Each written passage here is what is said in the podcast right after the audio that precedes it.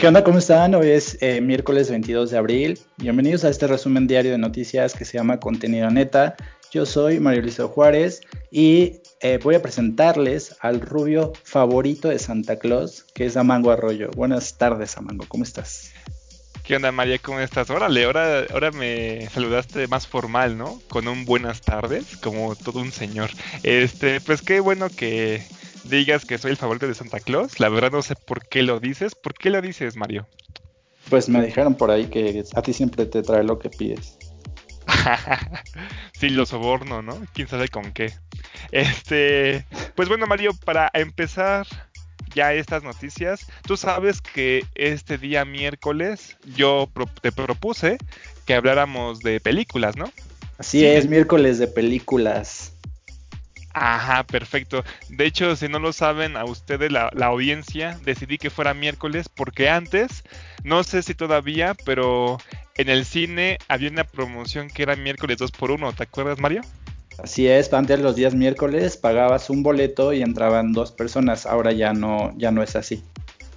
Exacto, entonces por esta promoción que antes se hacía en el cine, por eso decidí que los miércoles fueran de películas. Pues bien, Mario y gente, en, este, en, en esta ocasión yo les voy a hablar acerca de un género que en lo personal a mí me encanta, me excita demasiado, que es la ciencia ficción. No sé si a ti te gustan, Mario. Me encantan, mis películas favoritas son las de ciencia ficción. Ay, ay, está bien. Bueno, te voy a creer. Bueno, resulta, Mario, esto que te voy a decir es más una crítica a este género para las películas modernas. ¿Por qué, Mario? Porque no sé si alguna vez tú has leído algún libro de ciencia ficción, Mario. Sí, de hecho, la mayoría de los libros, si no es que todos los que he leído por placer, no por necesidad ni por obligación, han sido de ciencia ficción.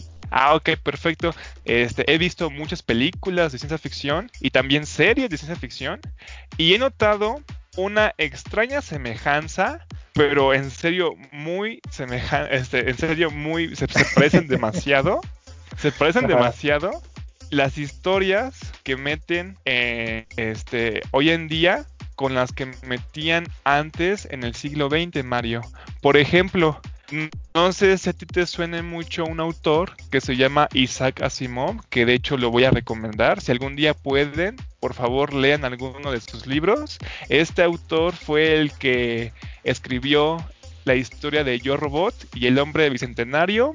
Yo Robot la protagonizó Will Smith y el hombre bicentenario, el ya difunto Robin Williams. ¿Alguna vez las viste, Mario? Eh, pues fíjate que yo Robot la he visto porque en la escena inicial de la película Will Smith enseña el trasero. Ah, nada más por eso la viste, ¿no?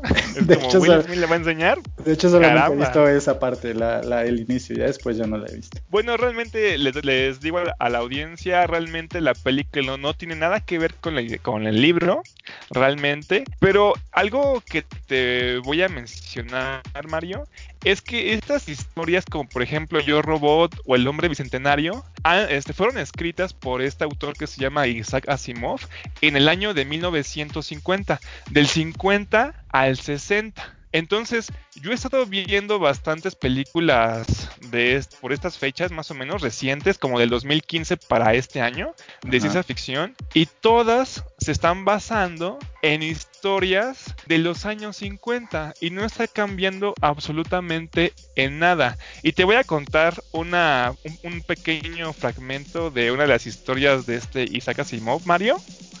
Como les dije a la audiencia, les los recomiendo bastante. Hay un libro muy bueno de Isaac Asimov que se llama El Sol Desnudo, en el que trata de un joven policía, no tan joven, yo creo que como tu edad, ya viejo, un, viejo policía que tiene que ir a un planeta a investigar eh, un asesinato. En este planeta las personas no se acostumbran a ver. Entonces, por ejemplo, si yo quisiera este, eh, verte, Mario, yo tendría que visualizar que entonces ellos nada más por medio de videollamadas se están comunicando entre ellos, porque ellos ya no salen así como a explorar el mundo. Se quedan en sus casas, son casas muy grandes, y si necesitan comunicarse con alguien, lo hacen por medio de estas videollamadas. Entonces, en este libro trata mucho acerca de cómo las personas se relacionan socialmente si nada más se utilizara las videollamadas, sin necesidad de estarse tocando, por ejemplo, que de hecho en, su planeta, les, a las personas que vivían en ese planeta les daba asco el, contacto ajeno. Entonces, por eso nada más se hacían videollamadas. Entonces, este autor eh, este, trata mucho esto acerca de la sociedad, cómo seríamos si no hubiera este contacto físico. Y lo que me sorprendió, dije, bueno, no le, no, le tomé importancia Mario. Dije, árale, pues yo ya estoy acostumbrado porque en nuestro momento ya existen las videollamadas, ya estamos como por ahí, ¿no? Ya la gente se puede comunicar a cualquier hora, a cualquier día, con cualquier persona que él quiera, hasta desde cualquier lado del mundo. Pero lo que me sorprendió mucho es que ese libro se escribió en 1955, Mario. Y dice cosas entendiendo perfectamente, o sea, como si las tuviera ahí el autor. Entonces, me he dado cuenta que los autores de antes, te voy a dar ejemplos aparte de este Isaac Asimov, como este Philip K. Dick, como Clifford D. Simac, que también los recomiendo bastante, que utilizan muchos muchas definiciones que hoy en día ya tenemos o ya conocemos, como el caso de Internet, como el caso de conocimiento espacial, que ellos ya lo estaban poniendo en sus historias. Entonces, yo lo que te voy a decir aquí, Mario, es que cómo es posible que ellos, sin tener lo que nosotros tenemos, estuvieran haciendo las mismas historias que los, las personas de hoy en día que son escritores de ciencia ficción. Sí, lo entiendo porque eh, yo, bueno, cuando era joven leía los libros de, Julio Verne y Julio Verne es otro de estos casos donde lo que han escrito se ha vuelto realidad, como esta idea, por ejemplo, de submarino o cosas que, Julio Verne tenía en sus libros que eran parte como de su imaginación o que él creó eh, pues con base a lo que había en su época, con el tiempo se volvieron realidad. Entonces es ahí donde como que la ciencia ficción alcanzó a la realidad y entonces este fenómeno de, casi predijeron lo que iba a pasar, ¿no? Exacto, y de hecho me sorprende mucho porque tú ves la ciencia ficción del siglo XIX, por ejemplo, finales del siglo XIX al siglo XX y te das cuenta que realmente ahí sí hubo un salto muy grande, porque imagínate, la gente del siglo XIX, yo tengo, este, puedes encontrar imágenes de cómo se imaginaban ellos un carro futurista, por ejemplo, y ellos, su carro futurista era poner un carro tipo carroza con una con una hélice enorme gigante como tipo el, helicóptero para que pudiera volar el carro. Y en el siglo XX pues ya ponen un carro más moderno como tipo volver al futuro, ¿no? Que ya vuela pero más fino, ¿no? Ya se ve más elegante el diseño. Entonces, en las personas del siglo XIX se basan mucho de su medio para poder crear o imaginar eh, este, este futuro, pero se, ve todavía muy antiguo. Los del siglo XX hacen exactamente lo mismo, pero ¿cómo es posible que ahora que estamos entrando a otro siglo, que tenemos ya mejores herramientas, tengamos herramientas que los del siglo XX antes no tenían y todavía sigamos pensando como en el siglo XX, ¿no? Esa es una duda y eso es lo que ha estado perjudicando también mucho en las historias de la ciencia ficción, en los guiones de la ciencia ficción. No hay ya tantas películas que estén sobresaliendo en, en este género. Por ejemplo, en el siglo XX sí podías mencionar algunas que valen la pena y que de hecho se hicieron escuela y que hoy en día hay directores que se siguen basando de estas películas. Y si no las han visto, les recomiendo bastante. Una de ellas es La máquina del tiempo, El planeta de los simios. Son películas muy, muy clásicas de la ciencia ficción. También la de Alien, esa yo creo que se las has visto, Mario. Eh, no, fíjate. De hecho, en esta cuarentena estaba pensando en verlas, pero no las he encontrado en las plataformas. Pero no las he visto, solamente he visto fracciones de las películas. Ah, ok, bueno, pues deberías verla también la, la audiencia. Estaría muy bien que las vieran para que compararan también ustedes como yo las películas que vemos hoy en día con las películas de antes y van a notar que realmente hay unas hay una semejanza bastante visible en estas películas con respecto a la tecnología que ocupan y su historia. Aún así, de cualquier forma, yo escribí un artículo acerca de este tema. Si tienen más interés en saber y conocer eh, cómo ha cambiado, cómo ha evolucionado la ciencia ficción a través de los años, pueden consultar mi artículo en la página de Facebook, ya tenemos página de Facebook por fin, de contenido, este contenido neta, ¿o no, Mario? Así es, la página de Facebook ya está disponible y este artículo es inédito, escrito por ti y habla acerca precisamente de este tema que es la ciencia ficción. Oye, entonces nos podrías decir como tus top 5 de tus 5 películas favoritas de ciencia ficción. Uy, bueno, a ver, te voy a decir. Para mí, de mis favoritas, que no me alcanzaría, bueno, que nunca me voy a alcanzar de, de ver, es las zonas de Volver al Futuro. No sé si considerarlo como ciencia ficción como tal, pero para mí sí, está muy padre y me hace reír. Y aparte, pues me distrae mucho. Ahora sí que esto de los viajes en el tiempo me, me, fascinan mucho. También vi la de la máquina del tiempo, la viejita, hicieron un remake. El remake no me gustó tanto y la viejita está muy buena, pero son de esas películas que ya le pesan la edad. Sí. Este, también me gusta mucho la saga de Alien. En el 2012 sacaron una película que se llamaba Prometeo, que al parecer era una precuela de Alien. Sí, esa sí la, la Sí, esa también la recomiendo, de las películas salvables de esta, de esta generación, vaya. Y pues ¿Qué otra? Interestelar, no se me hizo mala, se me hizo, eh, ok, bastante, no sé. Pues esas serían, esas serían las de ley. También si quieren conocer más acerca de ciencia ficción, no nada más en películas, vean la serie de que se llama Dimensión Desconocida, la de 1960, la recomiendo bastante. si quieren conocer más historias, cada capítulo cuenta una historia de ciencia ficción, se me hicieron bastante buenas, véanlas, son increíbles. Muy bien, pues les vamos a ver este a Mango. Y pues lo que yo te quiero comentar precisamente es una recomendación para que la veas si no, si no la has visto ya. Y es una es una película, bueno, es un documental que está dividido en tres episodios y que está disponible en la plataforma Netflix que es realmente asombrosa. Es realidad, o sea, es, hacer un documental, pues todo lo que sucede en, en esta serie o en esta película este, seriada, eh, pues es real. Entonces es muy impactante ver lo que pasa en, en, esta, en esta serie. Y la serie se llama Don't Fuck with Cats, así algo así como no, no te metas con los gatos, ¿no? Y entonces te preguntarás como de qué se trata. ¿La has visto o la conoces? Este, no, pero pues que trata de gatos, ¿no? o, pues, o, qué, o que van a dominar el mundo, ¿no? Supongo.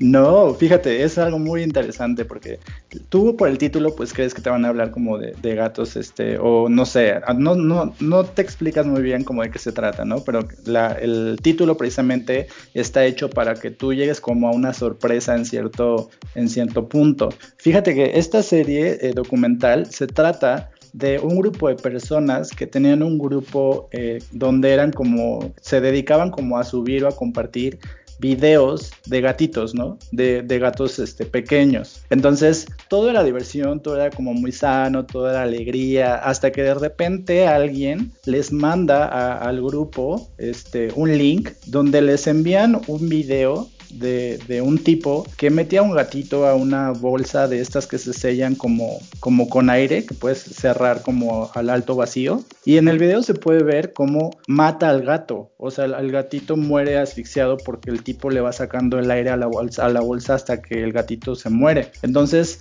este grupo, donde llega este video que obviamente impactó a todos los que eran miembros del grupo, especialmente a la que era como la administradora del grupo, este video les causó tanta indignación que el grupo completo que se fue haciendo un poco más grande conforme pasó este suceso o se enteraron de este video, el grupo se dedicó a rastrear a la persona que aparecía en el video, porque la persona pues no, no, se le veía la cara, solo se veía como su cuarto, tenían algunos datos como por ejemplo la clavija de la electricidad, ¿no? El, el conector de, electricidad. Entonces el grupo se dedicó como a, a ver toda la cantidad de, de, detalles del video que les diera alguna información acerca de quién era el tipo que salía en el video, dónde estaba, y después de una investigación, o después de que todo el grupo inclusive se dedica a ver, por ejemplo, de dónde es la cajetilla de cigarros, este, limpian el audio para escuchar qué es lo que se escucha eh, en el fondo, una música, una conversación, una película, o sea, hacen toda una labor como de, de investigadores y llegan como a, ver o a dar con la persona con la que, que, compartió el video, que grabó el video. Y pues esto resultó en algo mucho más complejo y mucho más este, grande, pero resulta que este tipo que, que grababa estos videos, porque después de este video que empezó como toda la revuelta, les empezó a mandar más videos porque él vio la indignación que les había causado. Resulta que este tipo, este o este muchacho, era un asesino serial y era un asesino que estaba siendo buscado buscado por policía, tanto de Canadá como de, otros países, porque había asesinado a, varias personas. Entonces, esto deriva como en un, en un este, thriller que es real y que derivó en la captura de este personaje o de, esta persona que se llama Luca Magnota, que es un asesino eh, pues que, tuvo como mucha popularidad o que impactó mundialmente por las cosas que hizo y por la gente a la que asesinó, pero que muchas de las pistas o de las claves que la policía obtuvo para poder capturarlo provinieron de este grupo que se dedicaba a compartir videos de gatos o a, darle like a todo lo que tenía que ver con los, con los gatos o con los kittens. Wow, pues ahora sí que me gusta mucho esa, esa, esa historia que comentas, Mario, porque como todo un grupo se organizó para hacer ahora sí que ese, ese trabajo como tipo Sherlock Holmes, ¿no? Comenzar a indagar, comenzar razonar, ¿no? Comenzar a, estar viendo por dónde se fue, cómo, llegamos con ese tipo, ¿no? Estar así como razonando todo acá para ver qué onda.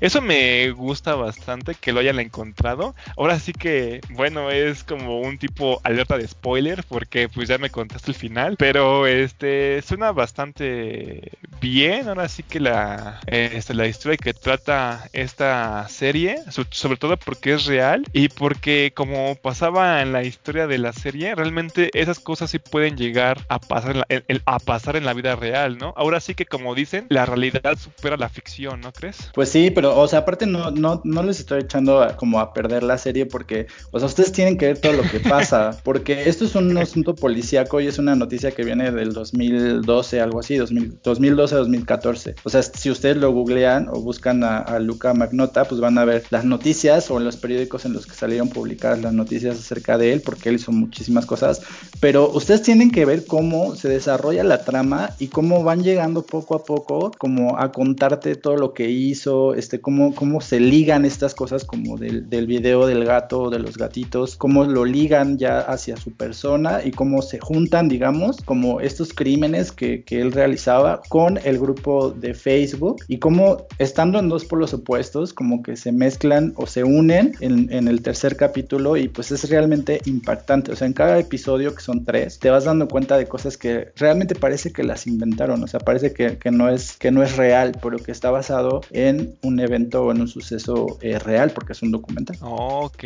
bueno, ya saben, ahí ya pueden ver el poder gigantesco de la, de la deducción, ¿no? Con la deducción podemos llegar a cualquier lado. Pues muy bien, este, véanla, se ve que es una serie bastante buena para conocer. Desgraciadamente hay cada loco bastardo en el mundo, más aquí en México. Bueno, yo te quiero comentar este, algo relacionado con locos. También, tal vez no asesinos de gatos, pero sí tiene que ver con México, Mario. Y es acerca de un grupo que se llama Grupo Salinas y tiene que ver con la persona que es la segunda más rica de México. ¿Sabes de quién te estoy hablando, Mario? La segunda más rica, pues supongo que es Ricardo Salinas Pliego, ¿no? Exacto, es de Ricardo Salinas Pliego. Tú sabes y ustedes también saben, audiencia, que Ricardo este, Salinas Pliego es dueño de TV Azteca, es dueño de Banco Azteca, del banco del, ahora sí que de la gente humilde, es dueño también de Total Play y es dueño también de Electra. Lo del Banco Azteca no lo digo este, por afán de ofender, simplemente que realmente este, este, este banco está hecho o realizado para ahora sí que abusar de la gente con escasos recursos. Entonces, esta nota que te quiero eh, mencionar y les quiero también mencionar a ustedes. La saqué del diario El País y de hecho esta nota eh, la publica una reportera que se llama Elena Reina. De hecho, si ustedes quieren conocer más acerca de esta nota, la vamos a poner en la página de contenido neta. En esta nota ella puede, eh, ella junta varios testimonios de trabajadores que están en Total Play, en Banco Azteca, etcétera. Y aquí te voy a decir algo impactante, Mario, y es que desde que empezó la pandemia, todo este, todas estas empresas que pertenecen al grupo Salinas no han respetado ni una vez las medidas de salud. De hecho, dicen a sus empleados que son días normales, como si no hubiera pandemia que ni siquiera, que de hecho sus jefes les prohíben usar cubrebocas. Y aquí eh, te voy a leer un poco. Aquí dice un, de un suceso que, pasó en uno de los edificios de Total Play, bueno, en una, en una de las oficinas, en, una de las oficinas, perdón, de Total Play. Dice un carrito con dulces y aperitivos se atasca en las puertas del ascensor. Los dos empleados que lo manejan batallan con él hasta que consiguen introducirlo. Dentro, seis personas más esperan la maniobra, hombro con hombro, cabeza agachada y manos en el celular. Ni guantes ni cubrebocas. Son las doce y media en las oficinas de Total Play. La división de telefonía e internet del imperio empresarial de Ricardo Salinas Pliego.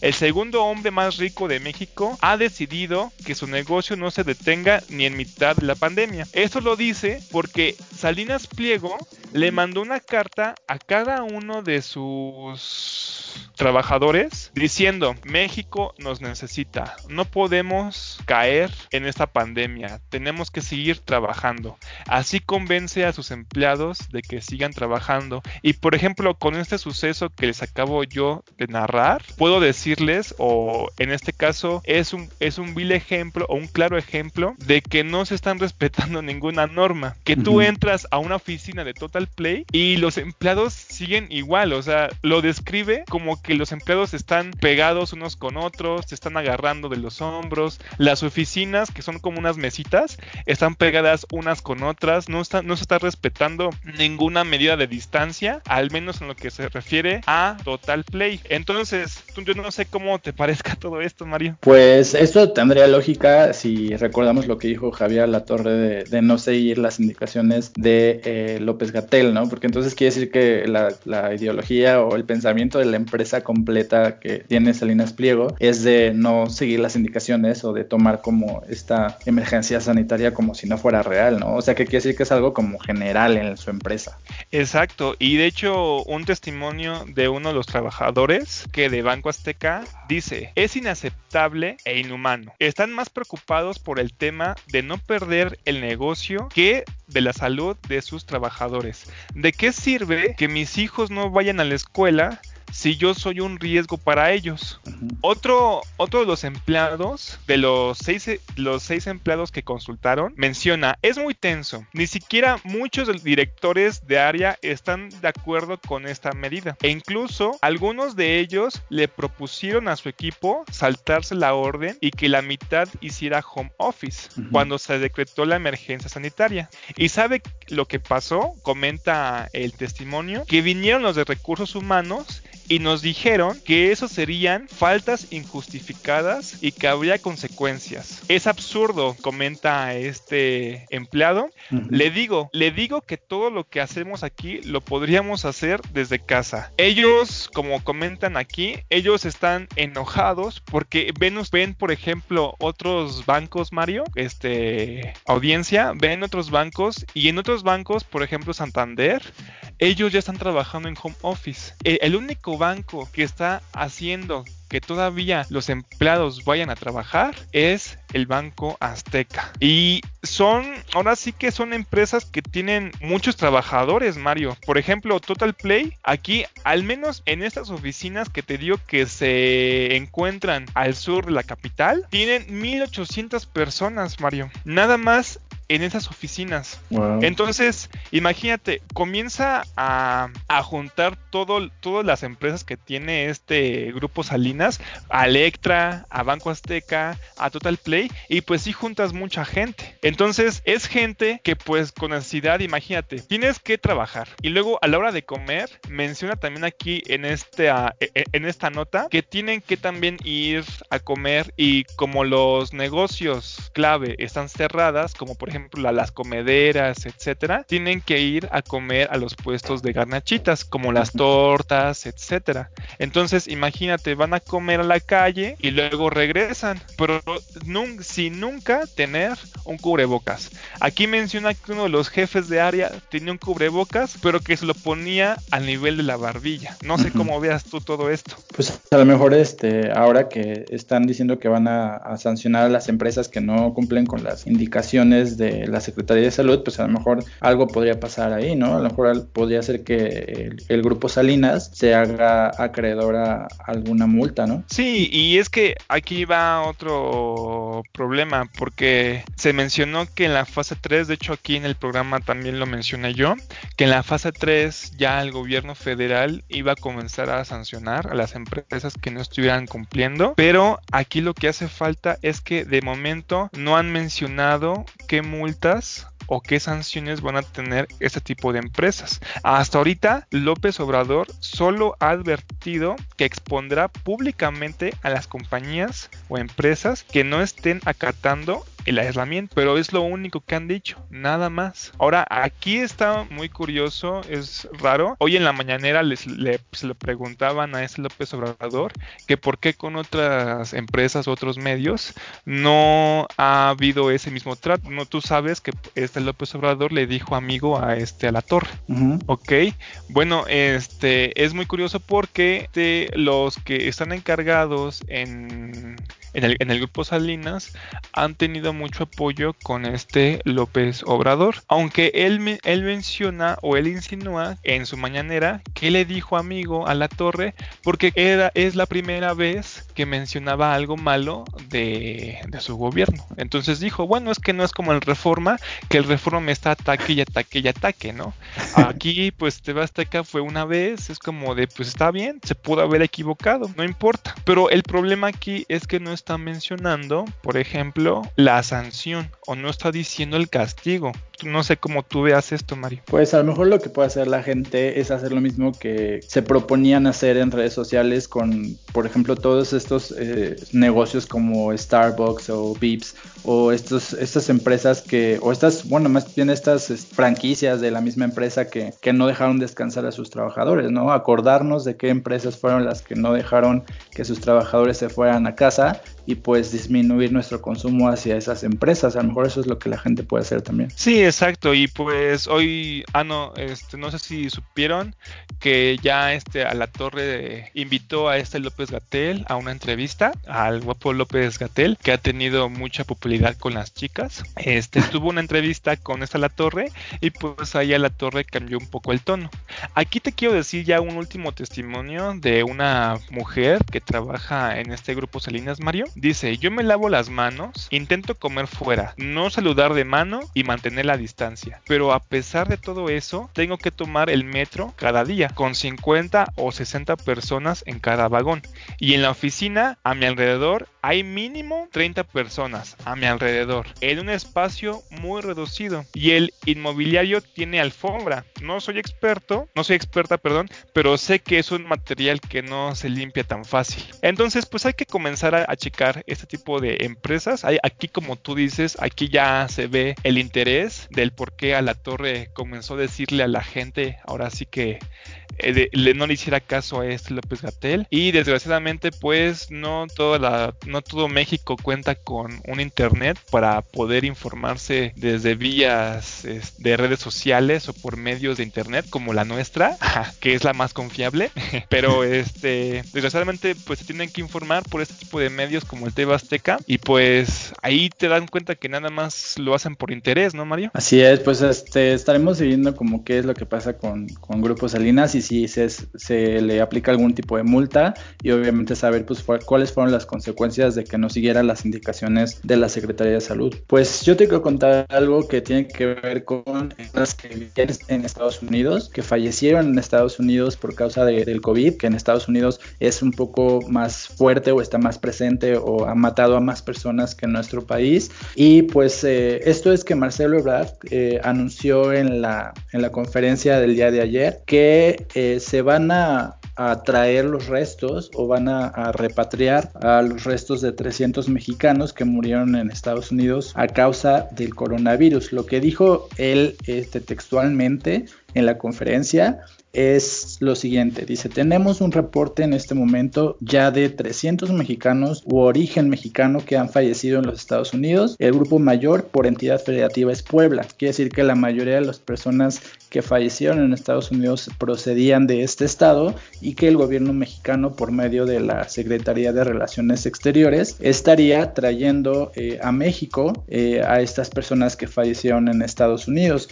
Entonces, él dice que el costo de eh, la repatriación de estas personas es de 325 millones eh, de pesos, que obviamente ya están eh, presupuestados o ya están confirmados o validados por el propio presidente de la República y que se destinarán para poder traer a estas personas que pues estaban en Estados Unidos ya sea por alguna situación de trabajo, de, de estudios, y que pues tienen que, regresar a México. Aquí la duda que, yo tengo cuando estaba leyendo esta nota es qué, tan, qué tanto procede esta repatriación, porque pues ya ves que en algunos países eh, como Italia, o los países que han como sufrido de COVID eh, de, una manera más grave, eh, pues los restos de las personas que fallecieron pues ni siquiera son accesibles a su familia, ¿no? Sino que se, se procesan de una manera diferente a, a, cuando fallece cualquier persona y pues si repatriarlos no implica también este, este riesgo sanitario, no sé cómo lo veas. No, pues que son bien ojetes, Mario.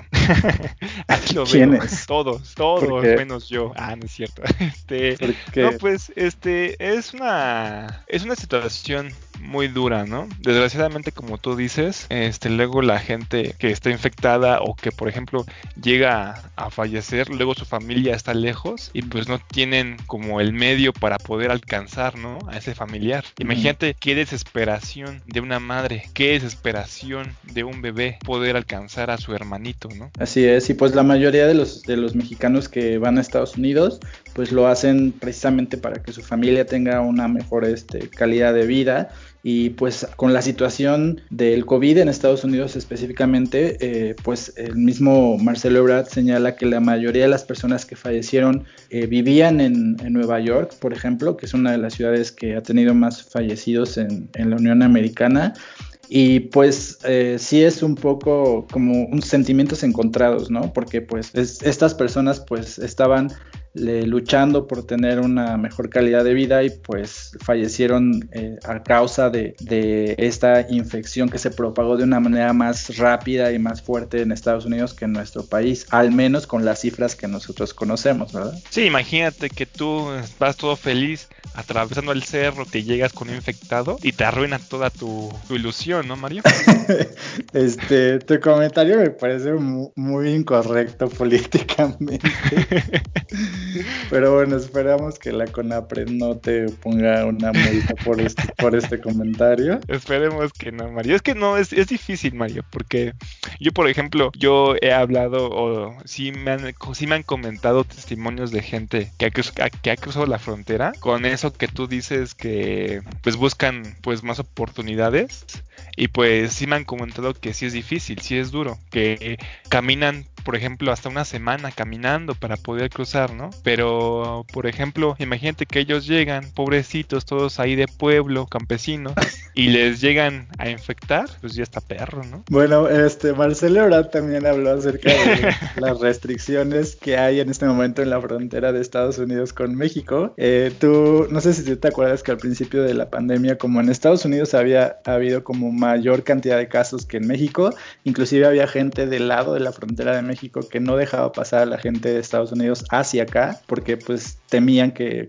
trajeran el contagio hacia nuestro país. Entonces, eh, pues también durante la conferencia de prensa, Marcelo Ebrard eh, pues recalcó que esta, este, como esta condición de la frontera de que no está siendo permitido el acceso hacia ninguno de los lados, pues que va a continuar durante estos días y pues sigue también la, repatriación de las personas que estaban en cuarentena o que eh, fueron contagiadas en algún otro país y que no se les permitía venir a México, eso también continúa de manera fluida. Ah, pues qué bueno, porque pues ya era hora, ¿no? Como regresarle la piedrada a los gringos, ¿no? Porque, por ejemplo, los gringos son bien racistas.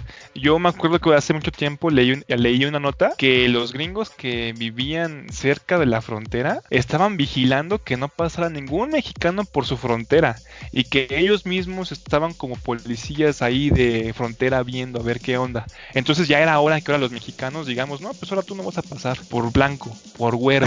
¿eh? No, pues en ese caso tendrías que regresarte tú a tu país. pues sí, lástima que ya estoy aquí. Por eso no salgo, Mario, para que no me regresen. bueno, ¿y tú tienes algo que tiene que ver con el hoy no circula y el metro de la Ciudad de México. Sí, exacto, Mario. Justamente iba a decir esto. Pues nada más es como un comentario. Este, hace poco de la, la jefa de gobierno de la Ciudad de México, esta Claudia Sheinbaum. Lady em, Sheinbaum. Bueno, Lady, Lady, perdón, perdóname usted. Este, subió un video en su Twitter y en sus redes sociales donde ella sale bien arreglada con una bandera de México, super patriota, este, mandando un mensaje a la población diciendo, a la, población chilanga, diciendo que en la fase 3 iban a tomar nuevas medidas en la Ciudad de México. Esto era, como tú dices, efectivamente un programa de no circula. Este, este programa de no circula va a incluir todos los vehículos independientemente de su holograma. Esta medida va a iniciar el 23 de abril, o sea, ya mañana. Así, si no sabían y viven en la Ciudad de México, se van a quedar como de, oh my god, ¿no? este, esta sanción, o bueno, no es sanción, esta medida no va a aplicar a los taxistas, transportes de carga y personas con discapacidad. También otra medida que se va a realizar van a ser el aumento a las medidas sanitarias de espacios y transportes públicos. O sea, van a haber más personas vestidas de blanco con guantecitos limpiando ahora sí que las calles, los postes, las basuras. Y pues también este, decirles también que a partir de mañana también se van a cerrar cerca del 20% de las estaciones del metro, metrobús y tren ligero. Ojo, no se espanten aquí, no, no es que vayan a cerrar, por ejemplo, estaciones tipo Bellas Artes o Pantitlán. Van a cerrar únicamente las estaciones del metro que no sean tan transitadas o que ellos vean que realmente no se están bajando tantas personas. Esto con el motivo de hacer que el tren pueda viajar más rápido y mover a las personas más rápidamente para que no se estén acumulando como es bien sabido que pasa en el metro, que se van acumulando y acumulando y ya de repente estás unido en una masa extraña morfa de personas. Entonces, este, este, por esa razón van a cerrar estas estaciones. Yo creo que, por ejemplo, un ejemplo de una de estas estaciones sería el Metro Juárez, que realmente yo jamás en mi vida, que siempre he pasado por ahí, jamás he visto que nadie se baje en el Metro Juárez. Si tú eres la audiencia que sí se ha bajado ahí, pues díganme qué hay en ese metro, porque pues yo la neta no sé qué hay ahí. Y pues ah, no habrá realmente toques de queda ni habrán multas para las personas que salgan durante esta emergencia. Eso sería realmente todo, Mario. Yo no sé cómo lo veas tú. Tú vives realmente allá en Pachuca, entonces pues a ti como que te vale, ¿no? Pero pues gracias, gracias por revelar este mi locación, aun cuando yo no quería hacerlo y quería mantenerla como privada. ya habías dicho que vivías este, en otro estado. Esto, esto, esto que dices, pues sí es muy importante porque mucha de la gente que sigue trabajando, pues este, tenía ya pocos medios como de transporte para poder llegar a sus trabajos, pero ahora va a tener que pues planear sus trayectos de otra manera porque las estaciones del metro que están cerradas, pues hay algunas que sí son como entre una y la otra, pues sí hay una gran distancia, ¿no? Entonces vas a tener que como replantear tu manera de llegar a tu trabajo, si es que sigues trabajando, ¿no? Sí, exacto, si, había, si antes te costaba trabajo, ahora te va a costar más trabajo todavía. Este, aún así, de igual forma, pues van a intentar este, aumentar la frecuencia de las unidades de transporte del RTP y otras, como tal vez el trolebús. Muy bien. Bueno, el, nada este, comentarte que el tren ligero nunca ha servido correctamente. Entonces que lo cierren, pues da igual, porque en realidad nunca ha servido para nada. Sí, de hecho es como una banca, ¿no? En, un parque es como que ahí está. Pues es como de, ah, sí, se ve chido, ¿no? se ve chido con la pero no sirve. Pues muy bien, Mario. Pues yo tengo. ¿Qué nos vas a este, contar tú? Tengo una nota que, que es como escandalosa, pero ya, bueno, conociéndola bien, pues a lo mejor no, no resulta tanto. Es, no es tan escandalosa como cuando ves el titular, ¿no? Porque el, día de hoy eh, el presidente anunció nuevas medidas de austeridad durante lo que dura la, epidemia o, esta pandemia del COVID. Entonces ya él tenía un plan de austeridad, ¿te acuerdas tú de la austeridad republicana? Con la que ya había pretendido como ahorrarse muchos millones para poder beneficiar a los programas sociales que tiene. Pero durante este, este, esta época de cuarentena, él anunció nuevas medidas que son adicionales a las que ya tenía para poder ahorrar otro poquito de dinero. Él dice que va a ahorrar cerca de 622.556 millones de pesos. Eso es lo que él pretende ahorrar con estas nuevas medidas de austeridad. Y lo que voy a hacer es decirte como algunas y tú me dices este, si esta medida de austeridad te gusta o no te gusta. ¿Te parece? Ah, obviamente me va a gustar, soy fanático de AMLO. Ay, pero a ver, trata, De ser, trata de ser lo más objetivo posible. Una, una de las medidas de austeridad que menciona el presidente es que no van a despedir a ningún trabajador del gobierno federal o de los gobiernos este, que dependen de la federación, pero no habrá incremento de personal durante este tiempo. O sea, de aquí a fin de año no se va a contratar a personal nuevo, sino que se mantendrá las plazas que hay hasta este momento. Ah, con razón me rechazaron los del INE. Ah, ok, bueno, pues mira, este, hay... solamente dime, ¿te parece buena o te parece mal? Ah, ok, está bien, no quieres que hable, perdón. este, más o menos. No, no puedes decir más o menos, las opciones son, está bien, está mal. Híjole, ah, sí. está bien, ok. Otra de las medidas de austeridad es que los, los altos funcionarios o los servidores públicos, que son como de un rango eh, de intermedio hacia arriba, no van a tener aguinaldos ni ninguna prestación de fin de año. Ah, ok, eso me parece bien. Súper bien, porque tú no eres un alto funcionario. Exacto, aún así ganan mucho. ok, otra medida de austeridad que anunció el presidente es que va a cancelar 10 subsecretarías eh, para poder ahorrar obviamente el dinero que, implicaban los, los salarios o los sueldos de estos subsecretarios que ahorita este, están trabajando, pero que ya no lo van a hacer a partir de que entren en vigor estas nuevas medidas de austeridad. Pues qué bueno, nada más estaban como bultos ahí, ¿no? Estaban de adorno. Qué bueno que ya les van a quitar. ok, eh, otra de las medidas de, de austeridad que menciona el presidente es que van a reducir el salario de los, de los servidores públicos igual que tengan en un nivel alto, este, eh, en un 25% de manera progresiva, o sea que les van a ir quitando como un poquito eh, cada vez o cada mes hasta llegar a un 25% para poder obtener más ingresos y para que el descuento eh, que, se, que se da en estos eh, mandos altos o intermedios puedan llegar a los que están por debajo de esas posiciones. Bueno, es que también está bien eso, porque realmente como lo dijo mi viejito santo, son servidores públicos, realmente no es para que estén ganando más que otras personas que se dediquen en el sector privado, ¿no? Ok, pero lo que es está padre de este último punto, de esta última medida de austeridad, es que no nada más aplica como para rangos intermedios, sino que también aplica para el presidente. O sea, él se incluyó en esta última, en esta medida de, de austeridad que te estoy mencionando. Eso, muy bien, sí, sí.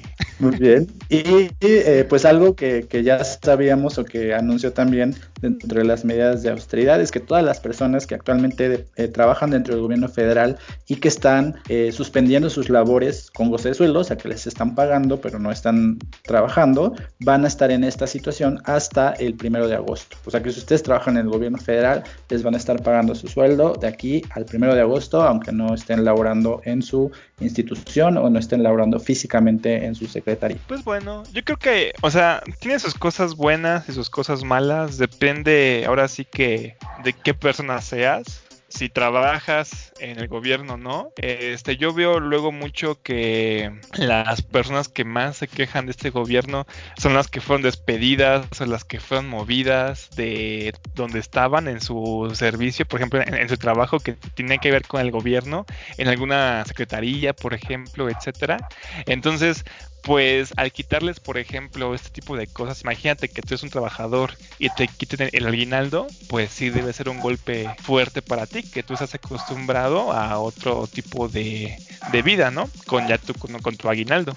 Este, ahora sí, ajá, ahora sí que, pues para nosotros realmente está bien, realmente sin ver tanto por ellos, realmente sí hay muchísimas más personas, muchísimas más personas que son pobres en el país y que pues realmente sí lo necesitan. Ahora, ahora sí que, por ejemplo, un dato, imagínate, si nada más el 3% de México es el que ocupa Twitter, son los únicos que tienen Twitter. Ahora imagínate todo el de lo demás que ni siquiera pueden ingresar a internet, quiere decir que no tienen el dinero suficiente.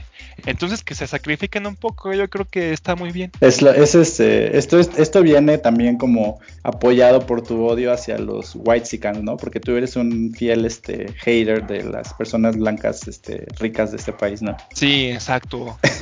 los odio.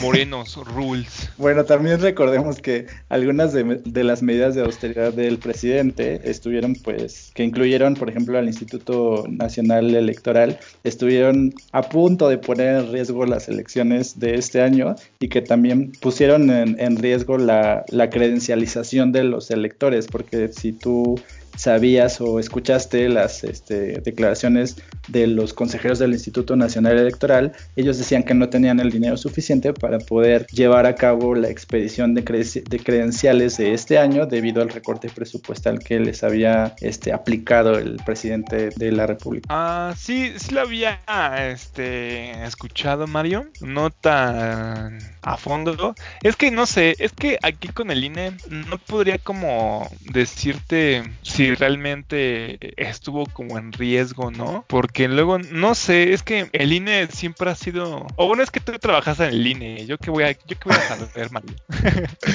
el INE siempre ha sido el enemigo este, a vencer de, López Obrador desde que era candidato. Exacto, entonces el enemigo de mi mejor amigo es mi enemigo también, Mario. Y como, el, te presidente, como el presidente es tu mejor amigo, entonces... Sí, jugamos Fortnite juntos en las noches. Después del podcast vamos a jugar. Muy bien. Oye, bueno, y antes de terminar, te quiero recordar a ti y a todos los que nos escuchan que lo que escuchan de fondo pertenece al artista mexiquense Eduardo Tatum y la canción que escuchan de fondo se llama Vaporwave. Si quieren saber más de Eduardo Tatum, vayan a sus redes sociales y si quieren descargar su música, sus álbumes, vayan a la plataforma Apple Music o también a Spotify para poder descargar todas sus rolas y hacerse un cumbión bien loco. Sí, y aparte, pues si eres mexiquense, es de obligación tener a Eduardo Tatum todas las mañanas escuchándolo a todo pulmón, a todo oído.